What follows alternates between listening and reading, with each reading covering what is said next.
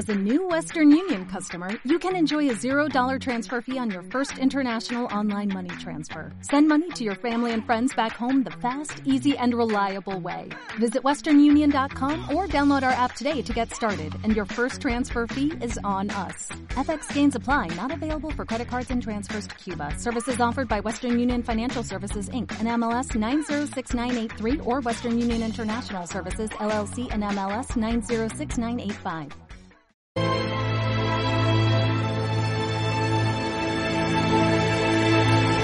Sangwell. La Viento Canela era una nave cisne procedente de árboles altos, en la isla del verano, donde los hombres eran negros, las mujeres eran procaces y hasta los dioses eran extraños. No llevaban a bordo ningún septón que pudiera recitar la plegaria fúnebre, de modo que la tarea le correspondió a Sangwell Tarly cuando pasaban frente a la abrasadora costa sur de Dorne. Sam se había vestido de negro para la oración, aunque la tarde era bochornosa, sin apenas un atisbo de viento. Fue un buen hombre, comenzó. Nada más decirlo se dio cuenta de que no era verdad. No, fue un gran hombre, un maestre de la ciudadela, con cadena y votos, un hermano juramentado de la Guardia de la Noche, siempre leal. Cuando nació le pusieron el nombre de un héroe que había muerto demasiado joven, pero aunque él tuvo una vida muy muy larga, no fue por ello menos heroica. No ha habido hombre más sabio, más amable, más bondadoso. Por el muro pasó una docena de lores comandantes durante sus años de servicio, y a todos les prestó consejo. También aconsejó a reyes. Él mismo podría haber sido rey. Pero cuando le ofrecieron la corona pidió que se la entregaran a su hermano menor. ¿Cuántos habrían hecho eso? Sam sintió que se le llenaban los ojos de lágrimas. Sabía que no podría seguir mucho más. Era de la sangre del dragón, pero su fuego se ha apagado. Era Aemon Targaryen. Ahora su guardia ha terminado. Ahora su guardia ha terminado, repitió Eli mientras acunaba al bebé. Koisha Amo lo repitió también en la lengua común de Poniente y a continuación en la lengua del verano para Shondo, su padre y el resto de la tripulación.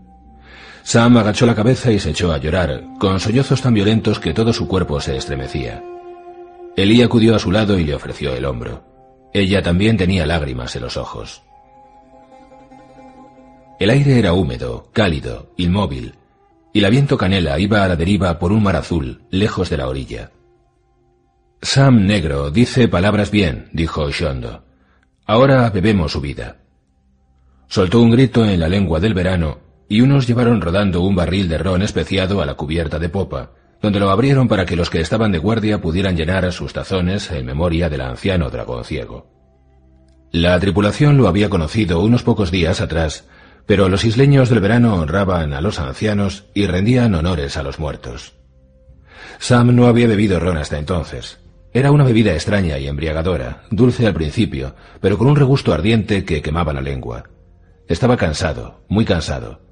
Le dolía hasta el último músculo, Incluso sentía dolor en sitios donde no sabía que hubiera músculos.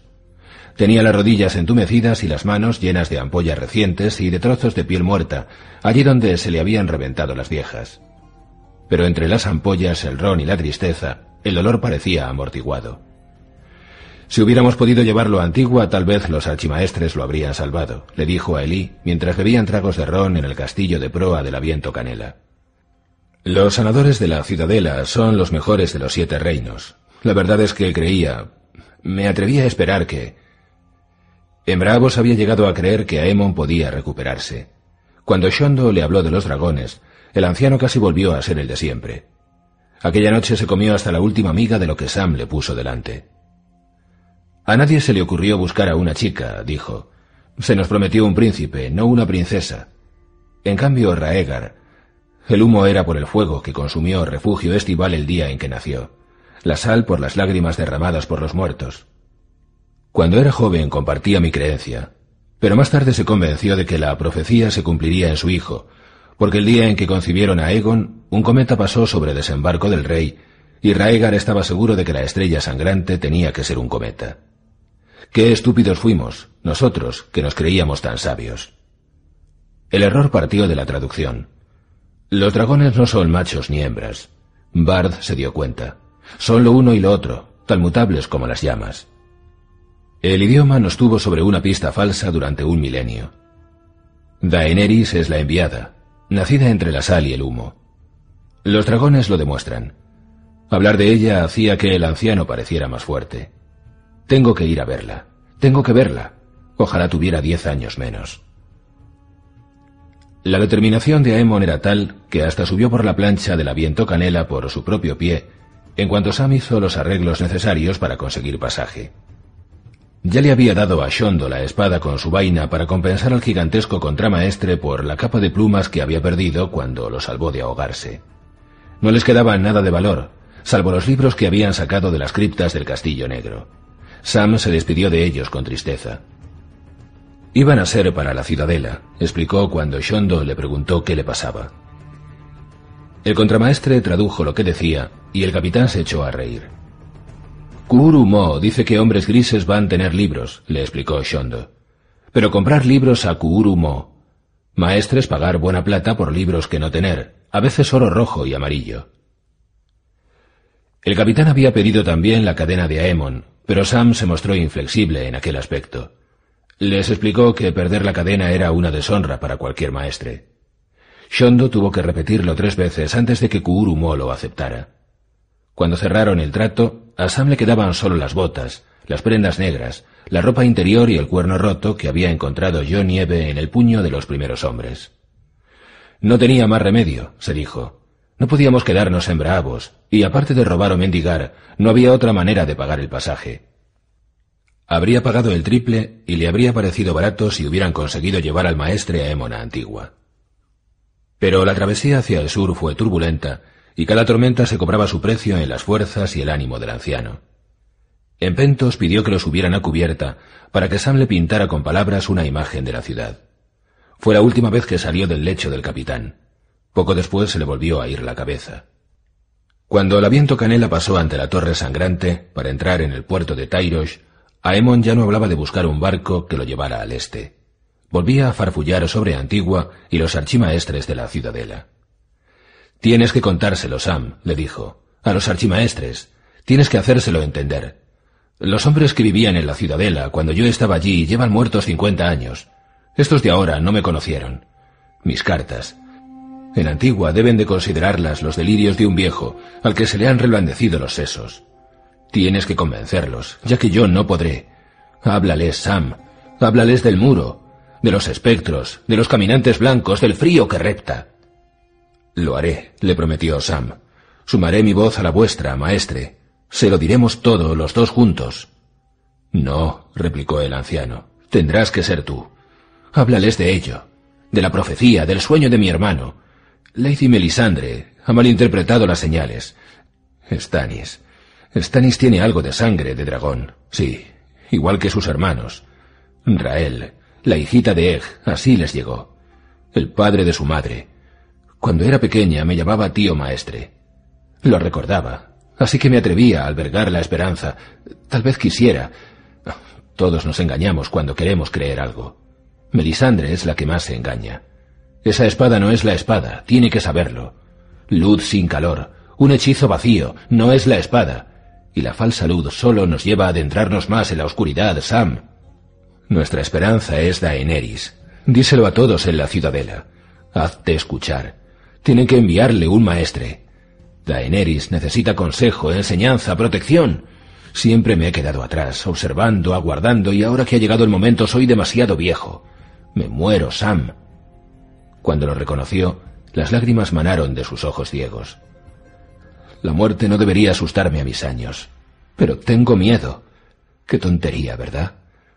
Esté donde esté, siempre hay oscuridad. Entonces, ¿por qué temo a la oscuridad? Pero no puedo dejar de preguntarme qué pasará cuando mi cuerpo pierda el último resto de calor. ¿Celebraré un banquete eterno en las estancias doradas del Padre, como dicen los septones? ¿Volveré a hablar con Eg? ¿Me encontraré con un Dareon ileso y feliz? ¿Oiré cómo mis hermanas cantan a sus hijos? ¿Qué pasa si es verdad lo que dicen los señores de los caballos? ¿Cabalgaremos eternamente por el cielo nocturno a lomos de un corcel de fuego? ¿O tendré que regresar a este valle de lágrimas? ¿Quién lo puede decir con certeza? ¿Quién ha vuelto de detrás de la muralla de la muerte? Solo los espectros. Y ya sabemos cómo son. Ya lo sabemos. Sam no tenía respuesta para aquello, pero le proporcionó al anciano el poco consuelo que pudo.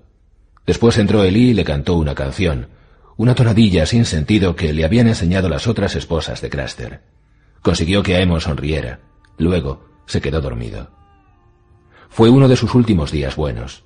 Después se pasó más tiempo dormitando que despierto, acurrucado bajo un montón de pieles en el camarote del capitán. A veces murmuraba incoherencias en sueños. Cuando se despertaba llamaba a Sam, insistía en que tenía que decirle algo, pero casi siempre se olvidaba de qué era antes de que llegara, y si lo recordaba sus frases eran un caos.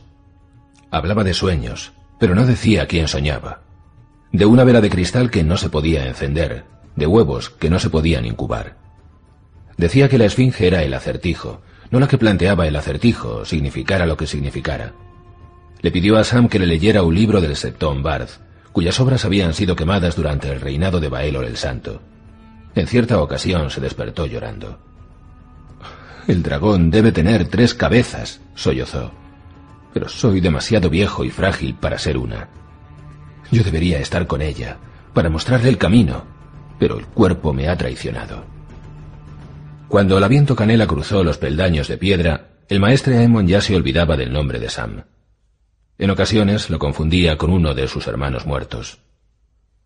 Estaba demasiado débil para hacer un viaje tan largo, le dijo Sam a Elí en el castillo de proa tras beber otro trago de ron. John tendría que haberse dado cuenta. Aemon tenía ciento dos años. No debió embarcarse. Si se hubiera quedado en el castillo negro, tal vez habría vivido diez años más. O ella lo habría quemado vivo. La mujer roja. Pese al millar de leguas que lo separaban del muro, Elí seguía sin atreverse a pronunciar el nombre de Lady Melisandre. Quería sangre de rey para sus hogueras. Val lo sabía, y Lord Nieve también. Por eso me hicieron llevarme al bebé de Dala y dejar el mío en su lugar. El maestre Aemon se ha dormido y ya no despertará, pero si se hubiera quedado, ella lo habría quemado. Va a arder de todos modos, pensó Sam con tristeza, solo que ahora tendré que quemarlo yo. Los Targaryen siempre habían entregado a sus caídos a las llamas. Kurumo no permitió que encendieran una pira a bordo del aviento Canela, de manera que tuvieron que meter el cadáver de Aemon en un barril de ron tostado para conservarlo hasta que el barco llegara a Antigua. La noche anterior a su muerte me pidió que le dejara tener al bebé en brazos, continuó Eli. Me daba miedo de que se le cayera, pero lo cogió muy bien. Acunó al hijo de Dala y le tarareó una canción, y el niño levantó la manita y le tocó la cara. Se tiró del labio. Pensé que le iba a hacer daño, pero el anciano se rió. Le dio una palmadita a Sam en la mano. Si quieres podemos llamarlo maestre. Cuando sea mayor, claro, todavía no. ¿Te parece bien? Maestre no es un nombre, pero lo puedes llamar a Emon. Elí se lo pensó un momento. Dalla lo parió durante la batalla, mientras las espadas cantaban a su alrededor. Así se tendría que llamar, Aemon de la batalla, Aemon canción de acero. Ese nombre le gustaría a mi señor padre. Es un nombre de guerrero. Al fin y al cabo, el niño era hijo de Mans Raider y nieto de Craster. Por sus venas no corría la sangre cobarde de Sam. Sí, ponle ese nombre. Cuando tenga dos años, prometió la chica, no antes. ¿Dónde está el bebé? se le ocurrió de repente a Sam. Entre el ron y la tristeza no se había dado cuenta hasta entonces de que Elin no llevaba el pequeño en brazos. Lo tiene Koya, le he pedido que lo cuidara un rato. Ah. Koya Amo era la hija del capitán, más alta que Sam y esbelta como un junco, con la piel negra y lisa como el azabache pulido. Estaba al mando de los arqueros rojos del barco. Tensaba un arco de doble curva que podía lanzar una flecha a cuatrocientos pasos de distancia. Cuando los piratas los atacaron en los peldaños de piedra, las flechas de Koya mataron a una docena, mientras que todas las de Sam fueron a parar al agua. Y lo único que le gustaba más que su arco era sentarse al bebé de Dala en las rodillas para darle saltitos y cantarle en la lengua del verano. El príncipe salvaje se había convertido en objeto de adoración para todas las mujeres de la tripulación, y Elí se lo confiaba como jamás se lo habría confiado a ningún hombre. Qué amable por parte de Koya, comentó Sam. Al principio tenía miedo de ella, dijo Elí. Es tan negra, tiene los dientes tan grandes y tan blancos. Temía que fuera una bestia o un monstruo, pero no. Es buena, me cae bien.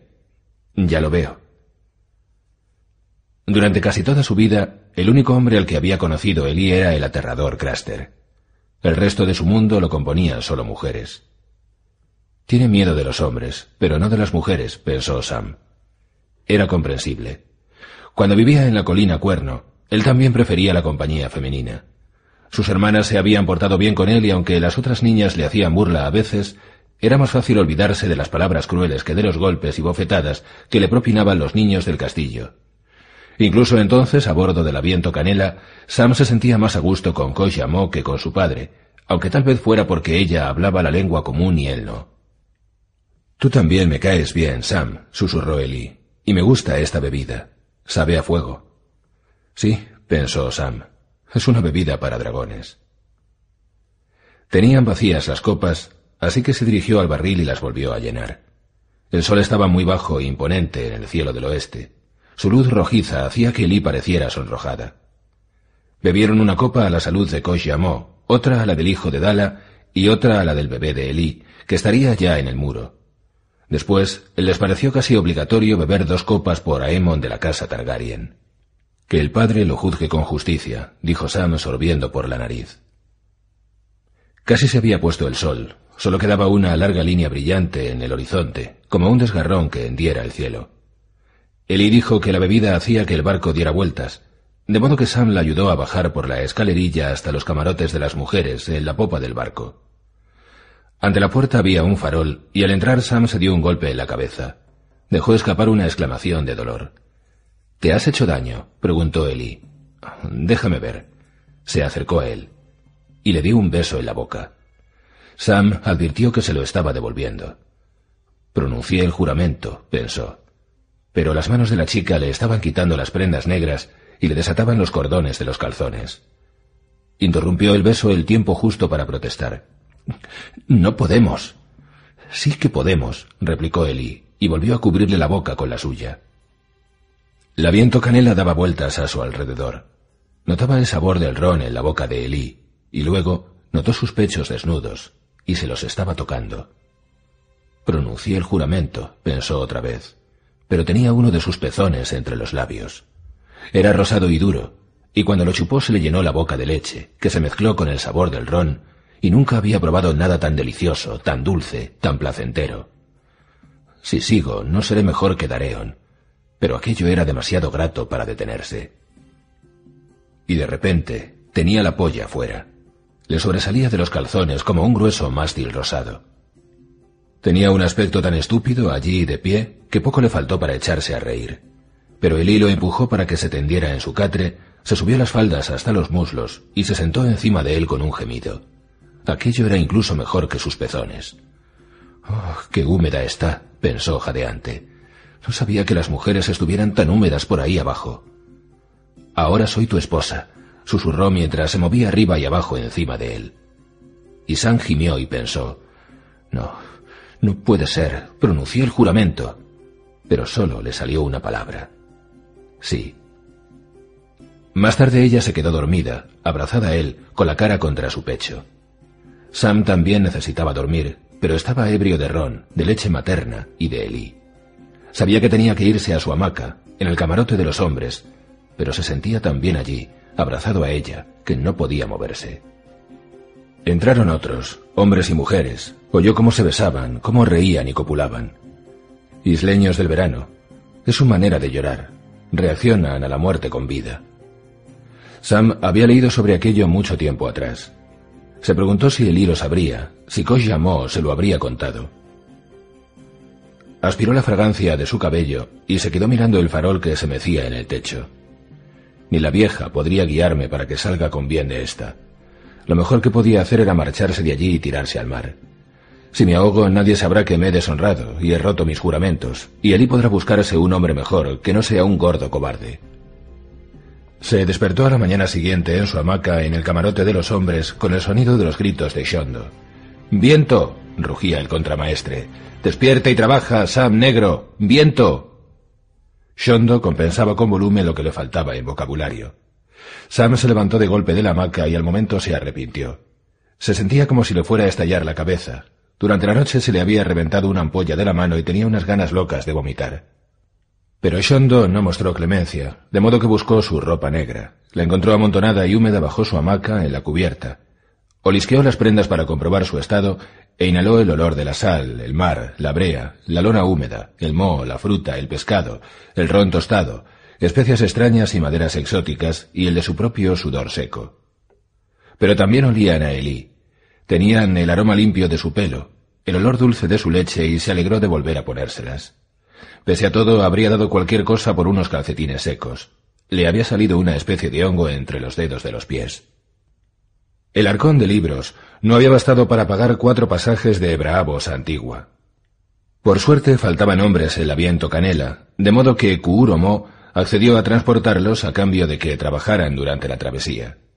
Sam argumentó que el maestre Aemon estaba demasiado débil, el niño era un bebé y Elí sentía pánico en el mar, pero Shondo se echó a reír. Sam Negro es grande y gordo. Sam Negro trabajará por cuatro. En honor a la verdad, Sam era tan torpe que no creía que estuviera trabajando siquiera por uno, pero al menos se esforzaba.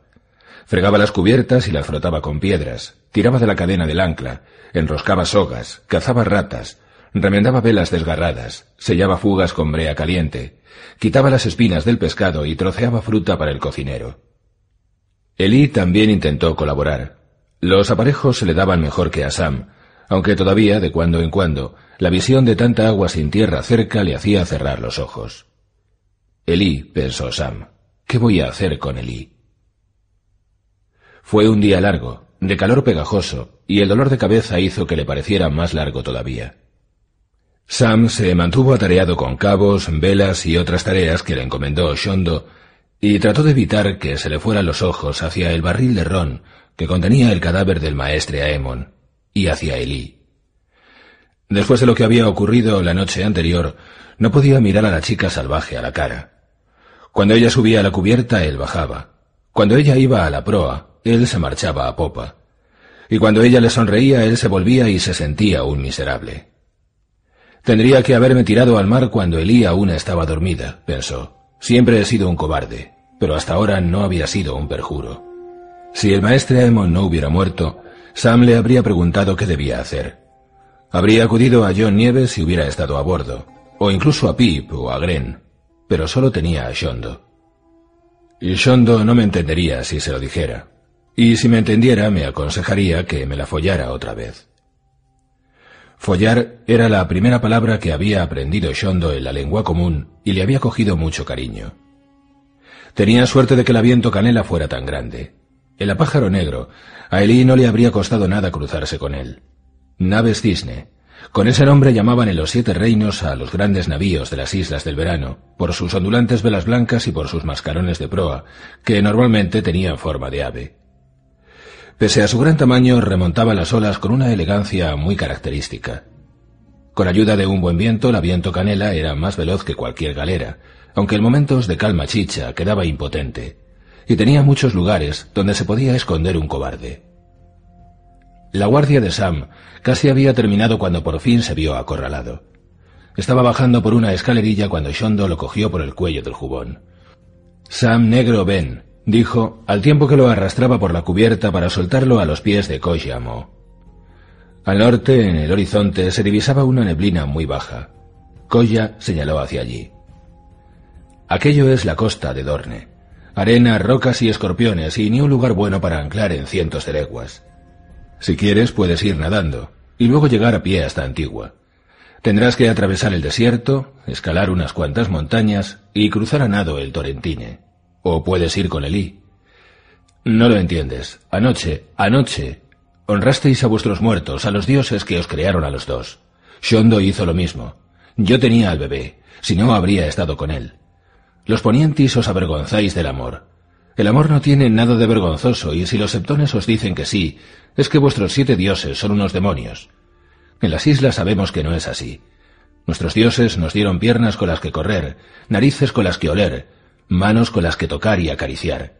¿Qué Dios loco y cruel le daría ojos a un hombre y luego le diría que los tuviera siempre cerrados, que no contemplara nunca toda la belleza que hay en el mundo? Solo un Dios monstruoso, un demonio de la oscuridad. Koya puso la mano entre las piernas de Sam. Los dioses también te dieron esto para algo, para...